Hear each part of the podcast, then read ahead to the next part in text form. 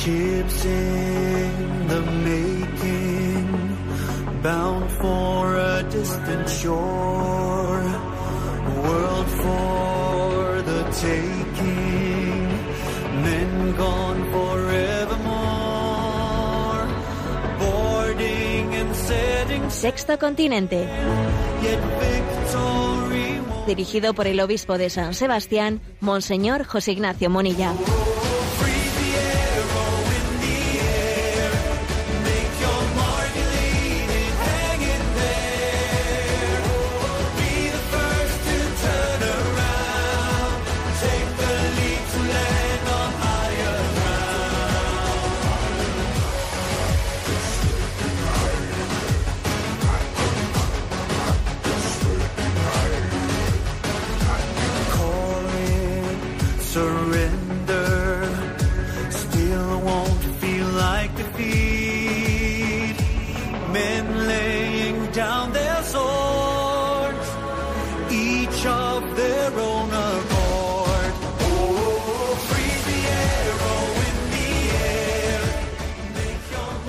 Cordial saludo a todos los oyentes de Radio María. Un día más, con la gracia del Señor, nos disponemos a realizar este programa llamado Sexto Continente, que lunes y viernes de 8 a 9 de la mañana, una hora menos, una hora menos en las Islas Canarias, realizamos aquí en directo en Radio María España.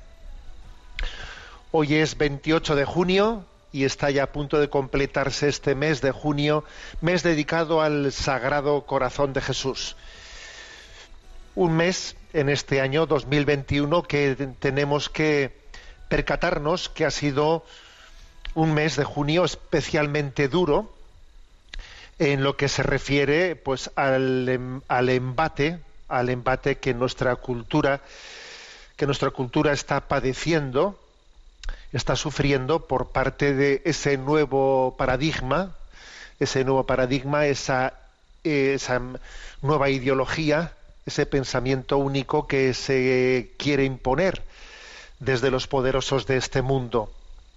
Y es eh, pues es muy visible eh, como en este mes de junio se han apretado las tuercas se ha acelerado digamos ese ese programa de imposición eh, de esta nueva ideología ideología de género em, desde esa cultura también de la muerte abortista, eutanásica, etcétera, ha habido un acelerón, ¿no? un apretar tuercas. Y me voy a referir en concreto a, a tres, a tres hechos ¿no? puntuales. El pasado jueves, 24 de junio, fue aprobado en el Parlamento Europeo el llamado informe MATIC, ¿eh? que declara el aborto como atención médica esencial. Claro, decir que el aborto es una atención médica esencial, ¿eh? esencial, como si uno tiene una hepatitis y, tiene que ser atendido de urgencia, pues claro, conllevaba que ese informe reclamaba que se elimine el reconocimiento de la objeción de conciencia de los médicos que se niegan a abortar, que es uno de los obstáculos prácticos y reales importantes, ¿no? Que, tiene ¿no? pues la bandera del aborto en muchos lugares, que de facto en muchísimos sitios hay muy pocos médicos que se presten a hacer de verdugos. ¿eh? Y entonces suele ser más bien algunas clínicas abortistas las que las que hacen, bueno, pues la inmensa mayoría, por no decir la totalidad o la cuasi totalidad de los abortos, ¿no? Entonces ese informe, aprobado el 24 de junio en, eh, en el Parlamento Europeo, fue votado a favor por 378 votos contra 255. No tiene valor, vinculante, pero obviamente se aprueba, como, habitualmente se hace en el Parlamento Europeo, para orientar, para orientar a los parlamentos nacionales, ¿no? Y, y os podéis imaginar que nuestro Parlamento Nacional pues no necesita que, eh, que se le den muchas ori- orientaciones como estas para cogerlas al vuelo. ¿eh? Bueno, mm, este creo que ha sido una- un acontecimiento muy, muy grave, muy trascendente, de poco eco, de muy poco eco ¿eh? en los medios de comunicación generalistas, porque claro, fijaros, ¿no? se, se, reivindica la libertad, eh, se reivindicó el aborto, como ahora se reivindica la eutanasia, ¿no? Pues bajo la bandera de no, eh, tú no impidas que nadie elija libremente, además a nadie se le va a imponer hacerlo. Sí, y, pasado un tiempo se elimina la objeción de conciencia con la, con la, con la cual objeción de conciencia se había hecho digerible, digerible la introducción de una ley y pasado un tiempo pasa a ser de aplicación eh, eh, obligatoria. ¿eh? Por otra parte, el martes de la semana pasada la Santa Sede tuvo que recurrir a algo inusual, ¿no? Algo inusual que es la presentación de, bueno, pues de una queja, digamos, ¿no? por vía diplomática frente al gobierno italiano con motivo de la tramitación de una ley llamada, bueno, una ley contra la homofobia, que así suelen presentarse este tipo de leyes, ¿no? Ley contra la homofobia. Una vez más se utiliza pues un valor que quién va a negar, obviamente, ¿no? Que estamos que estemos en contra de la fobia, ¿eh? pero, pero obviamente para introducir detrás de, detrás de ello pues una inversión y una y una concepción antropológica de de implementación obligatoria contra el propio parecer de las familias, ¿no? En ella, en, esa, en ese borrador de esa ley en Italia, se penaría la libertad de pensamiento y de opinión en materia de discrepancia sobre la agenda LGTB. ¿eh? Estaría penado el que alguien publicase un libro, por ejemplo, un libro escolar, en el que se dijese que el sexo masculino o femenino está ligado a la naturaleza, es decir, que es la naturaleza la que nos hace hombres o mujeres. Eso estaría penado. Eh, y entonces, claro, pues la Santa Sede, visto, visto esta situación, pues ha, recurrido a, pues a, decirle al Estado italiano pues que existen unos acuerdos, unos acuerdos mm, de colaboración entre la Iglesia y el Estado en el que se reconoce la, libertad religiosa. Y claro, si resulta que va a estar penado, va a estar penado el que alguien pueda decir lo que, en, lo que según su libertad religiosa entiende que es así, que es que la naturaleza, ¿eh? la naturaleza es la que nos ha hecho hombres y mujeres y que la naturaleza tiene un valor normativo ¿eh? y, que no es, y que no es el Estado el que decide ¿eh? cuando nace la vida, cuando comienza la vida, sino que es la biología. ¿eh? La vida no comienza por un consenso político, comienza por la concepción biológica. Eh, la naturaleza humana, el que, el que yo sea hombre o yo sea mujer, eso no lo ha decidido nadie, ni siquiera yo, sino que, sino que es la propia naturaleza. Bueno, si, si decir tal cosa va a ser un delito, va a ser un delito punible, pues entonces obviamente no existe libertad, libertad religiosa. Libertad religiosa ni libertad de pensamiento. ¿eh? Entonces, bueno, pues eh, la intervención de la Santa Sede fue seguida de acusaciones de interferencia, de que, pues, pues eh, diciendo que la Iglesia se estaba olvidando de que Italia es un Estado laico, nada, nada de ello.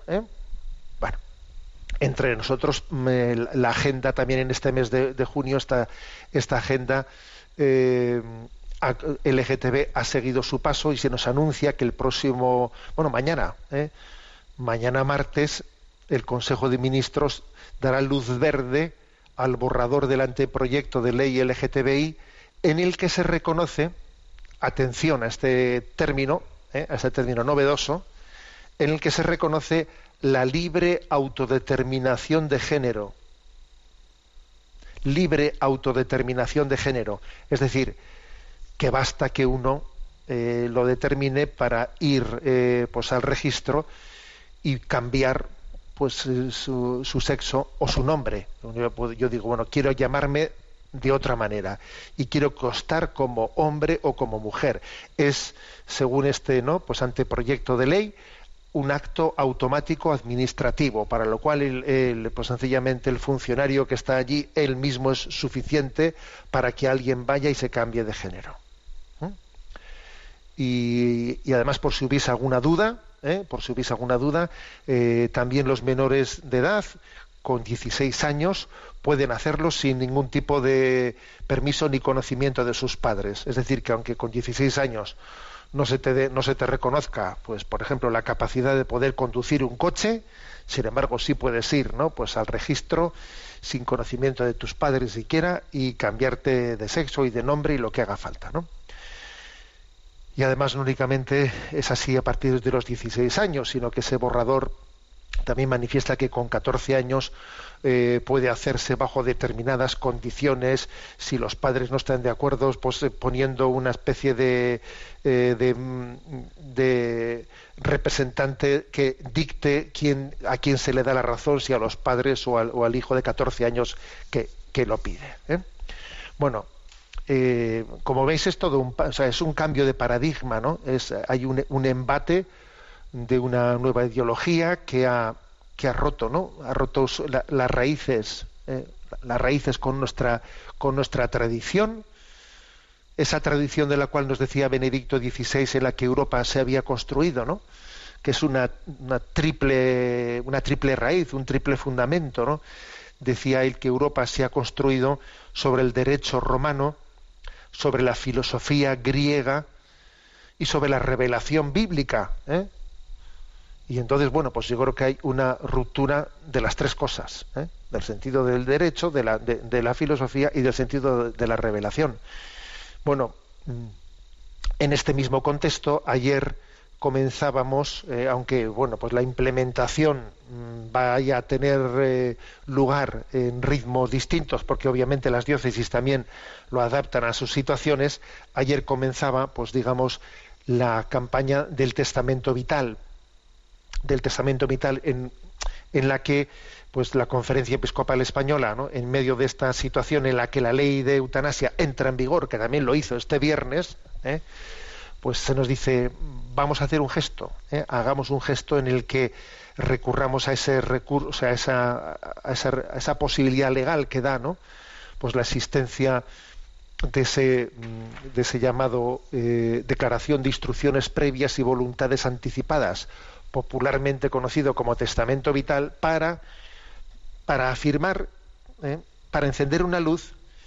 Y como decía yo ayer en la predicación del- de la misa del domingo, para escuchar la voz de Jesús que nos dice talita cumi.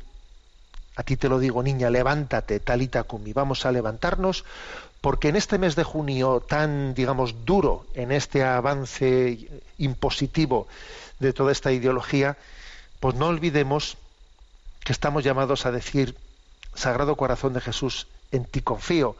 No olvidemos que estamos llamados a hacer un acto de confianza en la promesa de que el corazón de Jesús va a reinar entre nosotros, ¿eh?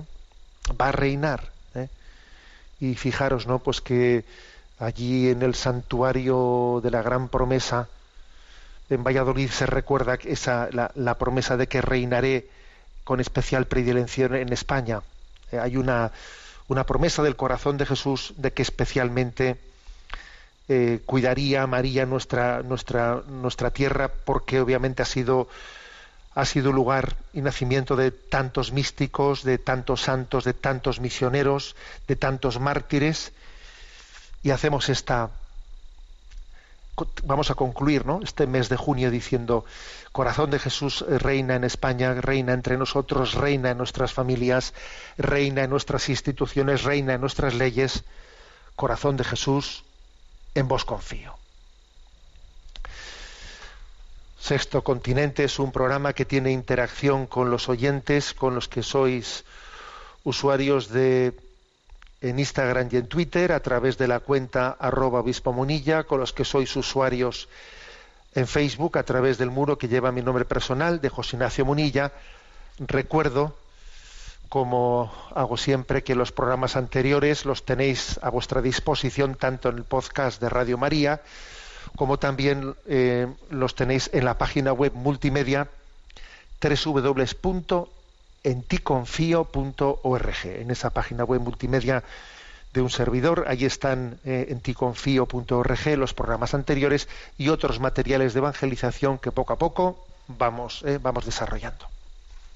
Bueno, tenemos nuestro teníamos en los últimos programas un poco olvidado a nuestro querido Chesterton y vamos a, vamos a, a retomar esos en los comentarios a los aforismos de Chesterton. Y en concreto vamos a abordar el de la igualdad. ¿Qué dice Chesterton sobre la igualdad? Que por cierto es un término que en el, en, pues en el momento actual es utilizado, manipulado y, manoseado. ¿no?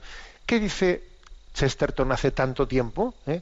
Recordad que él murió eh, justo antes de comenzar la, la Guerra Civil Española. ¿De qué manera abordó él ¿no? y comentó en sus obras, en sus escritos, este término? Bueno, hay una cosa muy clara. Eh, para Chesterton, la verdadera igualdad tiene claramente un fundamento eh, religioso y también antropológico. ¿eh? De hecho, ¿no? una frase suya muy, muy curiosa. Dice, para la religión todos los hombres son iguales por idéntica razón que todas las monedas de un penique lo son.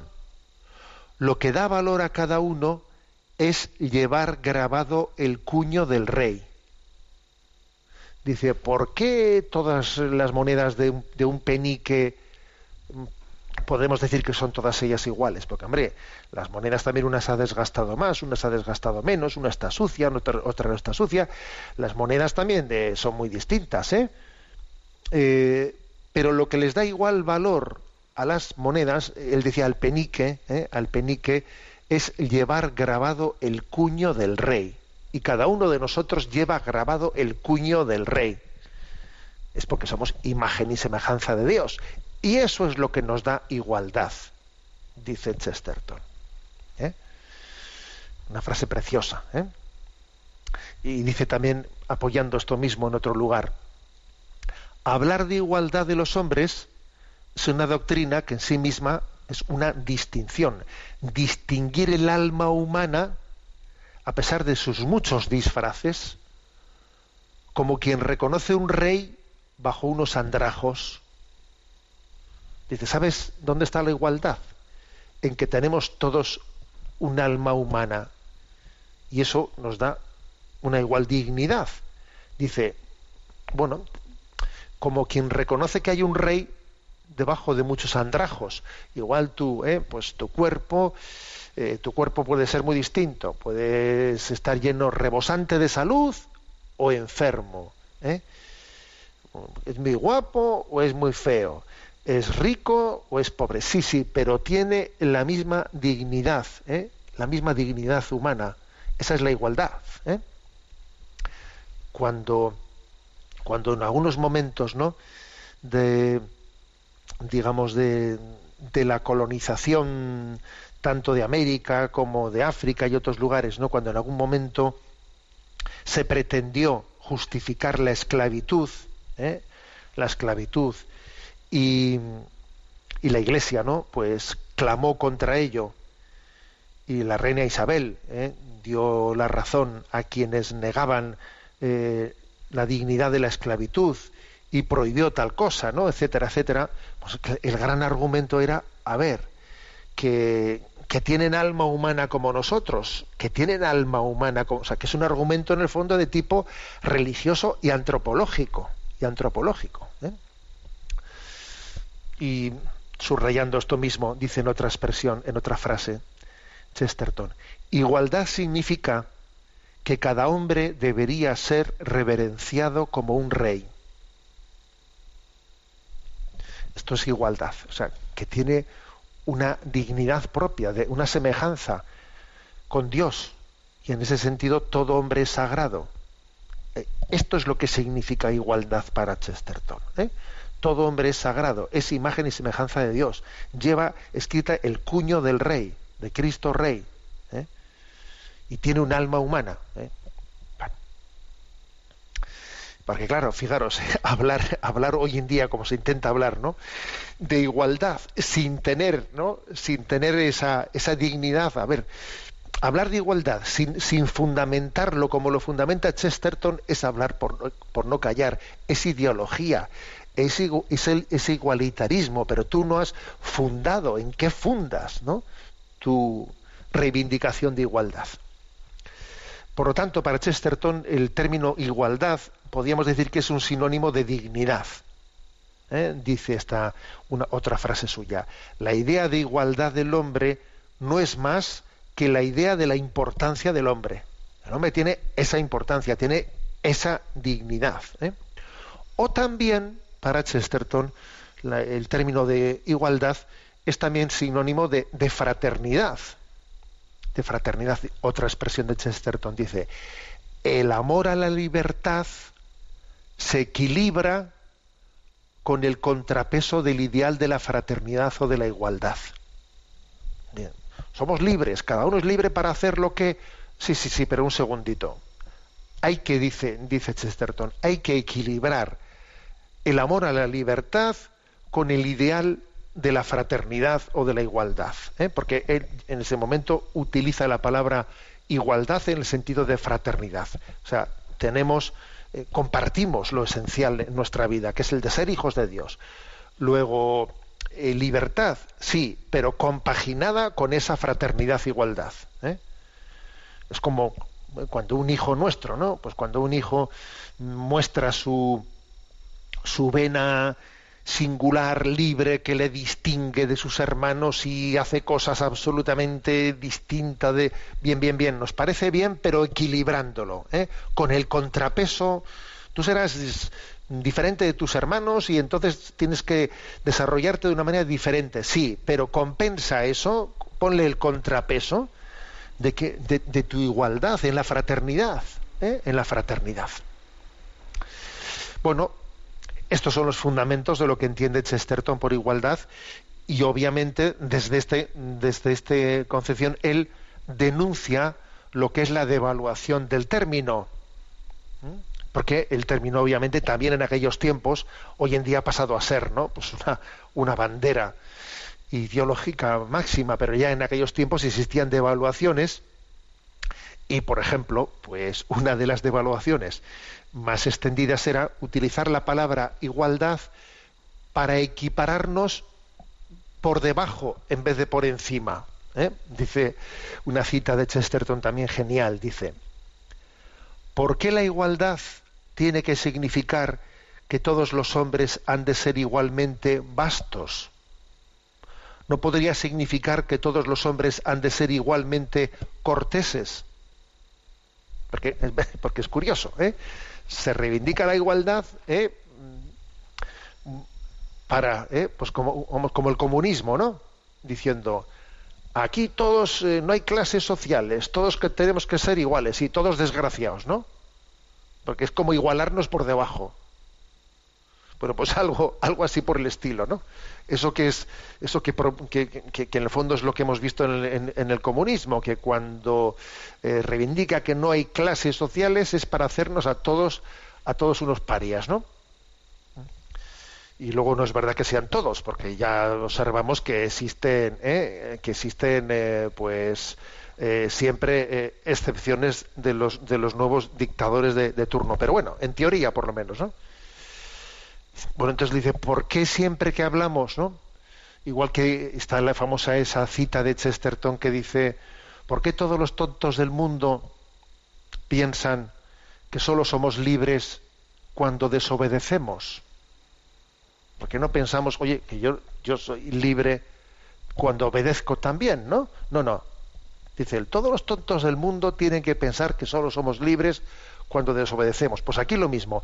¿Por qué decimos que la igualdad eh, siempre tiene que ser por debajo?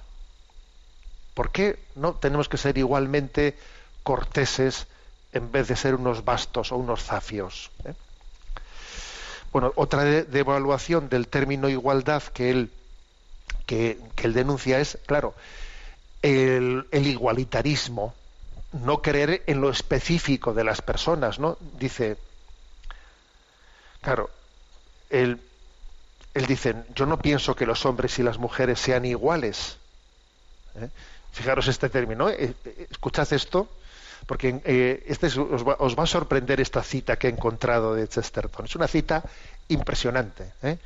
Hoy en día se utiliza mucho el tema de la igualdad para entre el hombre y la mujer, la igualdad entre el hombre y la mujer, la igualdad entre el hombre y la mujer.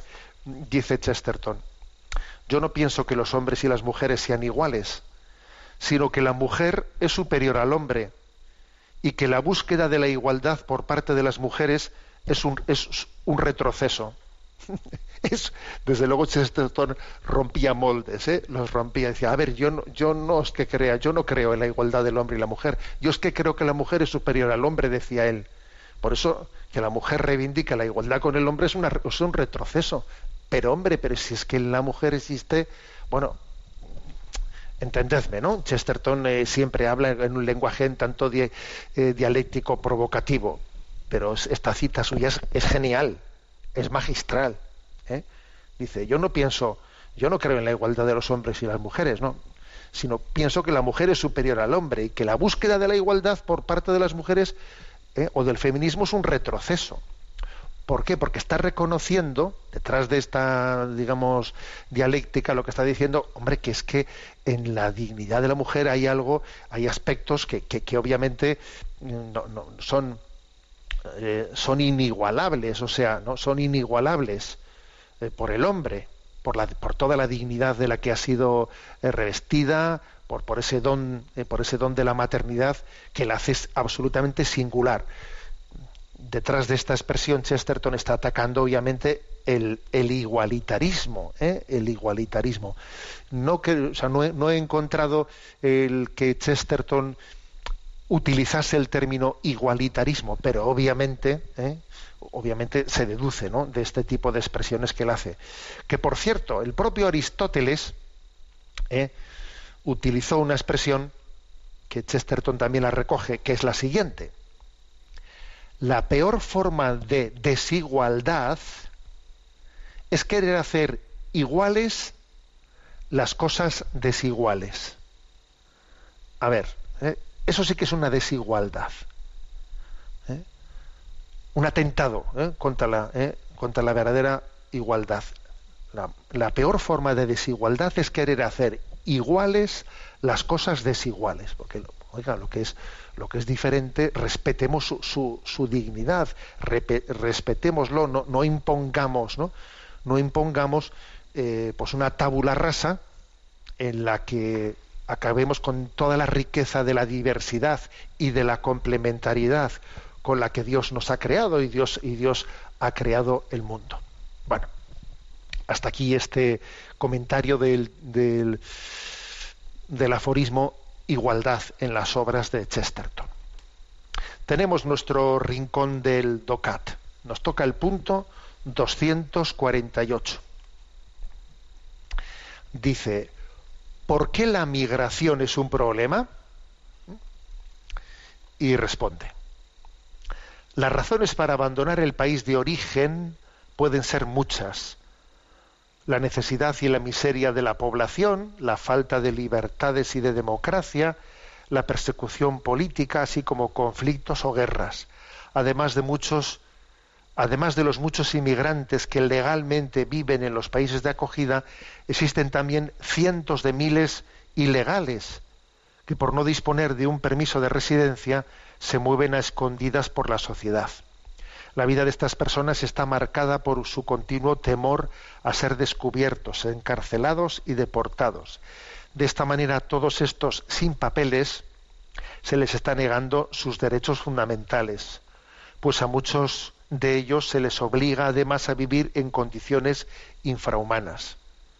Las personas sin permiso de residencia no se atreven a acudir a un médico, a rebelarse contra condiciones de trabajo explotadoras o a mandar a sus hijos al colegio, ya que su miedo de que puedan ser descubiertos y deportados es enorme.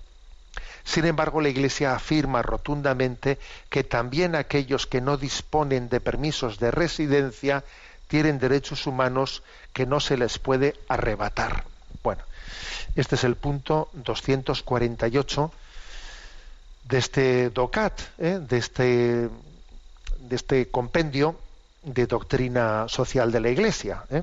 Bueno, y soy consciente de que he leído un, un, un, número eh, pues que, que, puede levantar eh, que puede levantar ampollas y que, y que es delicado pero creo que está dicho eh, y que tal y como está afirmado pues eh, creo, vamos, no, afirmo y, y, lo voy a intentar, ¿no? Pues sostener y argumentar, creo que es mm, verdaderamente eh, exacto lo que dice. Es obvio que un Estado, ¿eh? que un Estado tiene el derecho deber de regular las migraciones ¿eh? y que por lo tanto, pues tendrá que tendrá que pues que ver de qué manera pues eh, los eh, en qué condiciones pues se puede acoger de una manera generosa y al mismo tiempo generosa no solo para los que vienen ¿eh? sino que también digamos que los primeros beneficiados de las migraciones somos nosotros mismos no obliguemos no olvidemos perdón que nuestra crisis de natalidad es el primer factor que explica ¿eh? la, las migraciones o por lo menos si no es el primero uno uno uno fundamental bueno entonces, mm, esto es así, un Estado tiene derecho de de, de, regular las migraciones, entendamos que, de ellas todos somos, todos somos beneficiados, recordemos también que todos nosotros hemos sido eh, en la historia de la humanidad, aunque no haya tenido el, las dimensiones que igual tiene hoy en día, eh, pues hemos sido hijos de una historia de migraciones, eh, y nosotros también en concreto en España hemos sido hijos de una historia de migraciones, fijaros todas las migraciones a, América, todas las migraciones a, allá por los años 60 a Alemania, otros lugares, o sea, no olvidemos de dónde venimos, no olvidemos de dónde venimos.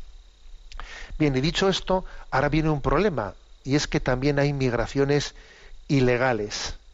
¿Eh? ilegales que no han eh, que no han entrado por la puerta de la legalidad y entran y, bueno, y se establecen entre nosotros bueno qué hacemos pues eh, pues hay, aquí tiene que haber y, yo sé que alguno dirá pues esto es la cuadra lo que usted va a decir ahora suena un poco la cuadratura del círculo porque claro si un estado tiene derecho de ver de regular las migraciones y si ahora usted, usted y la Iglesia nos dicen, ¿no? Pues que también aquellos que han entrado y están aquí tienen unos derechos humanos que también hay que preservarlos, pues entonces esto qué es la cuadratura del círculo. A ver, es que cuando hablamos, cuando hablamos de personas humanas, de familias, eh, de niños, de, muchas, vamos, de, de, personas enfermas, de personas enfermas. Eh, pues es que estamos, estamos mm, hablando de no podemos proceder de la misma manera que si que si estuviésemos hablando de cosas no podemos proceder de la misma manera ¿eh? si estuviésemos diciendo bueno es que esto, estos productos han sido introducidos ilegalmente sin la revisión sanitaria, no sé qué, retírense todos ellos del mercado y entonces eh, pues todos ellos o los eh, venga o, no han sido no han, estos productos que están en estanterías no han pasado el estándar, retírense todos ellos y aunque sea una pérdida de dinero pues eh, eh nos deshacemos o los quemamos o, lo, o los mandamos a la trituradora. Ya, pero es que estamos hablando de personas humanas. Entonces, llegados a las personas humanas, yo no, no, yo no voy a ser capaz de dar una solución ¿eh? a, este difícil problema. Pero lo que sí que quiero hacer entender es por qué no podemos proceder pues, de una manera, digamos, eh, fría, fría y autómata, como diciendo, este es ilegal, luego si es ilegal no tiene derecho a un médico que está enfermo. Este es ilegal, luego si es ilegal no tiene derecho a eh, pues a que, a que, su niño esté en el colegio o lo, que a, ningún tipo de, prestación o luego no, no, no podemos obrar así porque son personas humanas y tendremos y tendremos que buscar un equilibrio necesariamente en cómo resolver el problema de partida que es la ilegalidad en la que entro de la situación práctica fáctica ante la cual ahora no, nos encontramos. Que eso mal administrado acaba siendo pues un efecto llamada y un claro que eso puede ser así y obviamente pues eh, eh, en ese equilibrio la Iglesia no se va a atrever a bueno pues a, a entrar en la, en la letra pequeña porque la Iglesia tiene que defender más unos principios morales y tendrán que ser los políticos los que los que encuentren fórmulas concretas de regularizaciones, de a ver de cómo se prima las entradas legales sobre las otras, a ver, yo qué sé, no montones de montones de situaciones de pasos intermedios. Pero no se puede negar en ningún momento que las personas serán siempre personas mm, y que la condición de legal o ilegal no es la que nos da dignidad. ¿eh? Porque exactamente igual que decimos que el ser humano en el seno de la madre es un ser humano porque ha sido biológicamente concebido, no porque haya una ley que diga le reconocemos como persona, o sea, no, es la concepción la que da el inicio a la vida, no un consenso político. Pues aquí pasa lo mismo, la dignidad de las personas no la da su carné de reconocimiento legal, es que es persona humana. Entonces vamos a ver cómo abordamos esto. ¿eh? Y cómo buscamos el equilibrio que haya que buscar entre regularizaciones, entre que en algún caso concreto pues pueda haber una no posibilidad de regularización o que una persona no se atiene no se atiene a unos eh, a uno, pues, pues a unos eh, unas obligaciones que obviamente también él tiene y pueda haber una causa justificada para una deportación y, y cómo regularizamos en el futuro. Pero tiene que haber un equilibrio en el que se parta siempre se parta siempre de la dignidad inalienable de la persona humana. ¿eh? Bueno, creo que este es un principio. Ya sé que igual me he buscado ¿eh? algún amigo, entre comillas, algún amigo en la explicación que he dado, pero creo que en conciencia es lo que tenemos que decir desde nuestra sensibilidad cristiana. Bueno, nos faltan pocos días para concluir este, este mes del Sagrado Corazón de Jesús y vamos a escuchar, vamos a orar también con esta canción vuelve al corazón de Jesús, cantado, cantado por los peregrinos de la Eucaristía.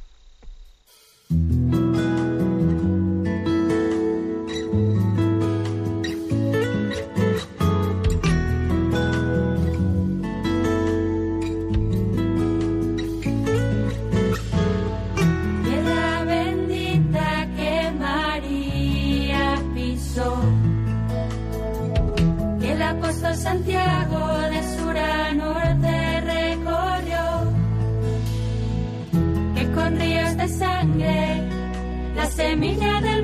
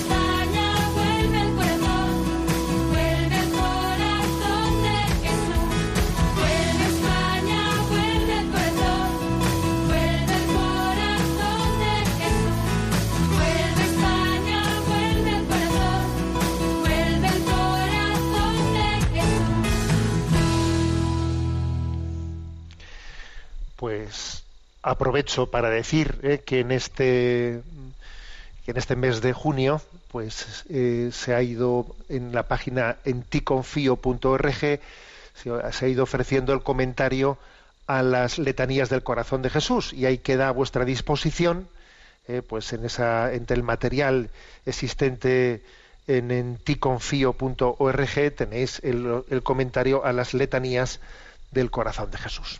Bueno, tenemos ahora un momento para la participación de los oyentes. Sabéis que hay un correo que es sextocontinente arroba radiomaria.es al que podéis hacer llegar vuestras llamadas. A Yolanda, que le tenemos en, el, en la emisora, le pedimos que nos vaya presentando las seleccionadas. Buenos días, Yolanda. Muy buenos días, monseñor. Adelante. Una madre llamada Silvia Blázquez nos escribe Buenos días. Lo primero agradecerle por su magnífico programa y por todas las explicaciones que hace en él que nos sirven de formación acerca de un montón de aspectos. Soy madre de dos niñas y muchas veces leemos capítulos de una Biblia para niños. Cuando leemos el Antiguo Testamento, mis hijas a veces me preguntan, mamá, ¿pero eso es verdad? Por ejemplo, con el arca de Noé me dicen que eso es imposible que pasara así. Yo les explico que lo que dice el Antiguo Testamento no es literal, pero es verdad que no sé muy bien cómo explicárselo para que entiendan cómo de verdad puedo acontecer pudo acontecer ese hecho. Otro ejemplo es cuando Dios le dijo a Abraham que iba a ser padre con 99 años y su mujer Sara con 90, o cuando explica que desde Adán todo el resto de su descendencia hasta Noé transcurrieron alrededor de los 900 años. Por otro lado, también le gustaría, me gustaría preguntarle dos dudas que tengo de la liturgia. Cuando durante la misa se pasa delante del sagrario, sé que se puede hacer una inclinación de cabeza solamente, pero ¿sería incorrecto hacer una genuflexión? La otra duda es que he visto que cuando el sacerdote dice las palabras Este es el Cordero de Dios que quita el pecado del mundo, mucha gente se arrodilla, pero yo tenía entendido que en esta parte hay que permanecer de pie. Agradezco de corazón sus respuestas, un cordial saludo. Bueno, pues vamos a ver. Eh, es normal, ¿eh? completamente normal que las niñas o eh, de esta de esta madre, pues cuando lee con ellas, ¿no? Los pasajes del Antiguo Testamento, pues las niñas digan, bueno, pero mamá, pero, pero, pero esto es verdad, ¿cómo puede ser verdad? Bueno, creo que es, eh, que eh, es, es, importante también daros cuenta de que nuestros niños están siendo eh, educados pues en los colegios bajo unos bajo unos parámetros pues, que lógicamente pues estudian las ciencias naturales pues pues lógicamente como nosotros también las estudiamos no digo los niños actuales o sea en el colegio se estudian las cosas bajo unos parámetros eh, científicos que hay que tener capacidad después de ver cómo se conjuga con un lenguaje religioso.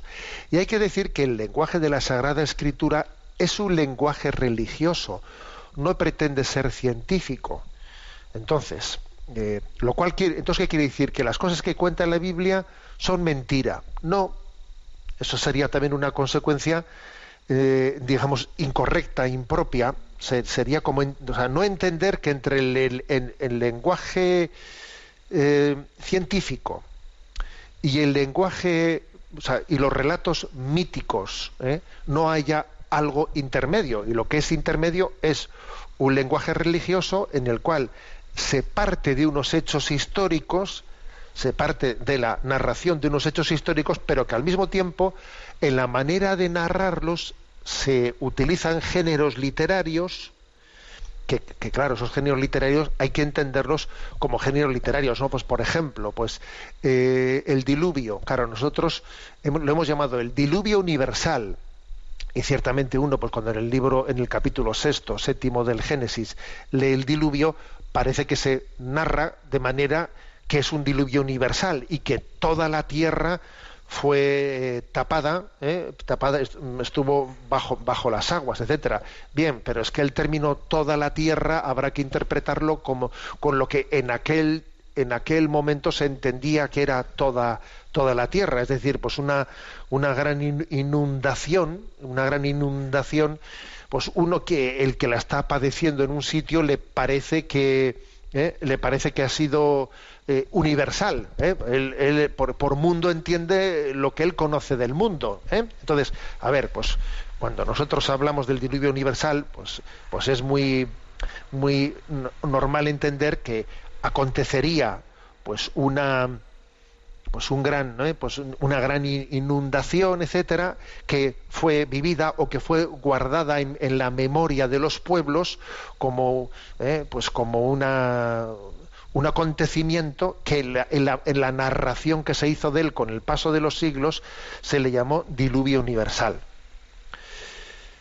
Y, y esa arca, esa arca de Noé, ¿eh? se dice, bueno, pues eh, en ella se introdujeron pues una pareja de animales de todo el reino animal del mundo. Y claro, pues con el paso del tiempo se ha ido, se ha ido pues diciendo, y también una pareja de elefantes, y también una pareja de jirafas, y también obviamente todo eso también forma parte de un, eh, de un añadido en la narración de un género que a veces es un género épico, etcétera. Por ejemplo, yo los últimos días que leíamos en la Sagrada Escritura el episodio de Sansón, ¿eh? de Sansón como en el momento final, ¿no? Pues cuando le vuelve a crecer el pelo, pues él empuja con sus manos las dos columnas de aquel templo de los filisteos, etcétera. Pues eh, en la narración dice, ¿no? La narración dice como solamente, digamos, en la azotea de aquel templo había unos tres mil y pico filisteos. Hombre, obviamente también en, el relato se hace de una manera épica en la que los números, los números, etcétera, se, se, engruesan, ¿eh? se engruesan los números. Es, es impensable que en aquel tiempo hubiese un templo en el que solo, ¿no? Pues en el coro, en la azotea, cupiesen tres mil personas. ¿eh? Vamos que no lo hay hoy. ¿eh? No, no- no existe hoy pues un templo de esa capacidad, no lo iba a haber allí en Filistea. O sea que entendamos que que los, um, las narraciones tienen también un género épico en el que partiendo, ¿eh? partiendo de un hecho histórico, luego en su narración, ¿eh? su narración se, se- transmite de una manera épica. ¿eh? Y entonces no, no busquemos precisión en la sagrada Escri- en los textos ¿no? de- del Antiguo Testamento en los que se nos narran pues est- estos episodios no busquemos precisiones por ejemplo cronológicas ¿no? claro entre Adán y Eva entre Adán y Eva hasta Abraham etcétera ¿no? pues, pues obviamente esa- eh, pasaron 14 generaciones y 14 generaciones obviamente pasaron muchísimas más entre el primer hombre entre el primer hombre bueno, pero se trata de, de narraciones, de narraciones que están vistiendo, ¿eh? en la manera de ser narradas están, están revestidas de, de datos, de datos humanos, porque, porque con- contar unos, contar una memoria de una intervención de Dios sin ponerle, sin ponerle decorados, para entendernos, ¿no? Pues es que se queda sin, sin narración. Y porque era la manera de narrar las cosas en esos momentos. O sea que sí es correcto que cuando las niñas preguntan, ¿y esto, ¿y esto fue exactamente así? Pues hay que decirles, mirad, eh, allí, eh, para conjugar las cosas para ellas, sin duda acontecería un hecho, pues un hecho histórico como que eh, hu- hubo pues una gran inundación y, y Noé y su familia fueron como elegidos por Dios para ser para ser como un resto, ser salvados de aquella de aquella situación y ser como un pueblo purificado que naciese de aquella gran prueba, de aquella inundación, ¿no? Eh, bueno, yo creo que hay que buscar una fórmula en la que las niñas eh, pues, entiendan que sí que se trata ¿eh? de unos hechos de la historia de la salvación, pero que en su manera de ser contados no podemos pretender. Pues estar, eh, es- estar darle importancia a- al anecdotario ¿eh? de si faltaba también la pareja de los cocodrilos que entraron o no entraron en el arca de Noé. ¿eh? Porque, claro, si, si nos fijamos en, la- en el anecdotario, deformamos la cosa. Y ya sé que no es sencillo, porque los niños tienden a fijarse en ese anecdotario, precisamente. A los niños lo que les llama la atención es, y entonces había allí también una pareja de cocodrilos. ¿eh? Bien, sé que no es sencillo, pero habrá que, en esa pedagogía del catequista eh, que está junto al niño, habrá que hacer un, un esfuerzo de no poner el acento en el anecdotario, ¿eh? sino en el centro, en el centro de la, de la narración. Con respecto a las a las consultas litúrgicas, bueno, pues cuando el sacerdote dice este es el Cordero de Dios que quita el pecado del mundo, ciertamente la liturgia no prescribe que haya que arrodillarse en ese momento. ¿eh? Que algunas personas lo hagan, a ver, mm, no, no es, yo creo que lo más correcto es atenernos a lo que estrictamente la, la prescripción litúrgica nos pide. ¿eh? Y, y es cierto que, por ejemplo, pues cuando, cuando se está celebrando la Santa Misa, ¿eh? en ese momento, pues uno, pum, por ejemplo, si un, si un sacerdote pasa delante de un sagrario ¿eh? eh, que está en un lateral, camino de la, eh, del altar, en ese momento no hace genuflexión porque está en una procesión, está en una procesión litúrgica y no hace genuflexión. Ahora, un seglar, un laico, no digo el que preside la Santa Misa, que pasa delante de un de un sagrario, ¿puede hacer una, una genuflexión? Sí, puede hacerla. También es verdad que si hace una inclinación de cabeza actúa correctamente porque estamos dentro de la Santa Misa y en ese momento nuestra atención está centrada en la celebración litúrgica y no en el sacramento reservado. ¿eh? O sea que eso también es, digamos, un, un matiz. Adelante con la siguiente consulta.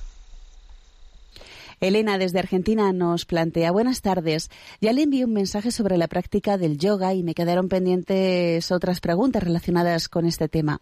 ¿El yoga es compatible con nuestra fe? ¿Se puede practicar solo a modo de ejercicio? ¿Habría algún riesgo? Desde ya, muchísimas gracias. Bueno, quien quiera sobre esto leer con más detenimiento, eh, pues le, aconsejo que teclee eh, pues en Google obispos indios y yoga ¿eh? y encontrará fácilmente pues un, un, artículo del RIES de la Red Iberoamericana de Estudios de las Sectas en donde allí se hizo se recogió cuál era o sea cuál es lo que los obispos indios han dicho a este respecto lo que los obispos indios católicos han dicho a este respecto tiene mucha importancia obviamente ¿eh? tiene mucha importancia pues porque ellos se han quejado al gobierno indio de que a veces el yoga se introduce en la escuela obligatoriamente en la India y se introduce mezclándolo con la espiritualidad. ¿eh? Entonces, ¿qué es lo que dice el, sínodo de los obispos indios de rito oriental? ¿Eh?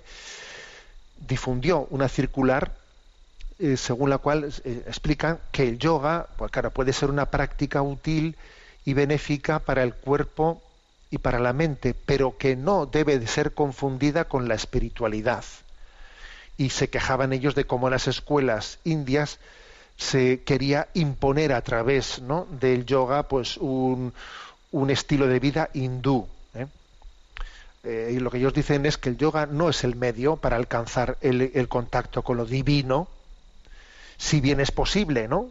utilizarlo como un instrumento de bueno pues de relajación, de posturas corporales, eh, que no tienen nada contra, contra ello, con que alguien recurra al yoga para, como ejercicio físico y como postura para concentración, pero que eso no debe de, no debe de traducirse en una, en una pretensión de que desde una particular postura uno vaya a tener una experiencia mística. No.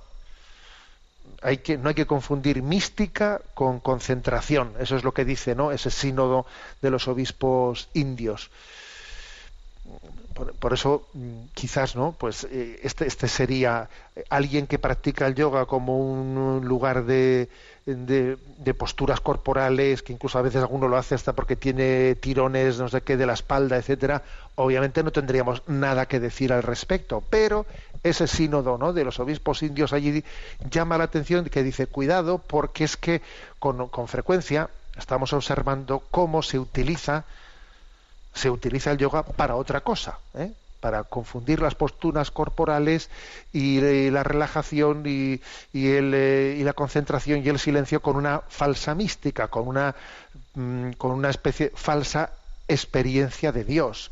Dios no, Dios no acontece a través de una postura eh, corporal ni a través de un ejercicio de relajación, no. ¿eh? Con Dios nos encontramos en el tú a tú de, de la amistad, en el encuentro personal. ¿eh? Que es la oración. Bueno, tenemos el tiempo cumplido. Me despido con la bendición de Dios Todopoderoso, Padre, Hijo y Espíritu Santo. Alabado sea Jesucristo.